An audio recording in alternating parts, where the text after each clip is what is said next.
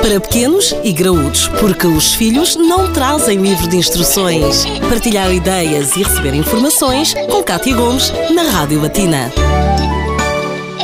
Há quem goste de colocar expectativas demasiado altas em basicamente tudo e inclusive nos próprios filhos. Hoje falamos com a psicóloga doutora Marta Pimenta de Brito sobre os riscos e mas também eh, as mais-valias de colocar expectativas demasiado elevadas. Doutora Marta, um dos maiores riscos julgo eu que poderá estar relacionado com o bloqueio da própria criança, que no fundo acaba por não conseguir lidar muito com essa eh, pressão excessiva. Exatamente. Como é óbvio, é importante nós colocarmos expectativas altas porque são estas expectativas altas em relação aos nossos filhos que os vão motivar. Motivar em que aspecto? Vão influenciar os seus resultados escolares, suas competências sociais. Portanto, as nossas crenças e atitudes enquanto pais vão influenciar os resultados dos nossos filhos. Vão criar uma melhor relação com eles, vão evitar, por exemplo, que se metam mais facilmente em meios como a droga. Agora, nós temos de ter muita atenção, porque se tivermos expectativas demasiado altas, podemos estar a bloquear.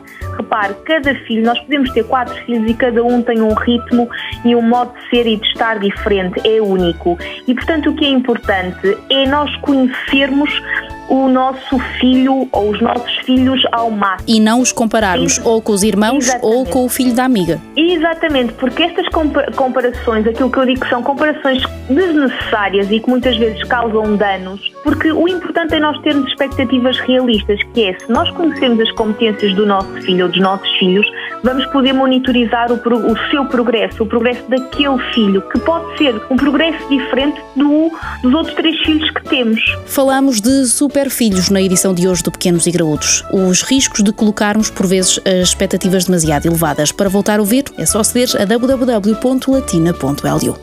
Para pequenos e graúdos, a vida de filhos e pais, de segunda a sexta-feira, na Rádio Latina.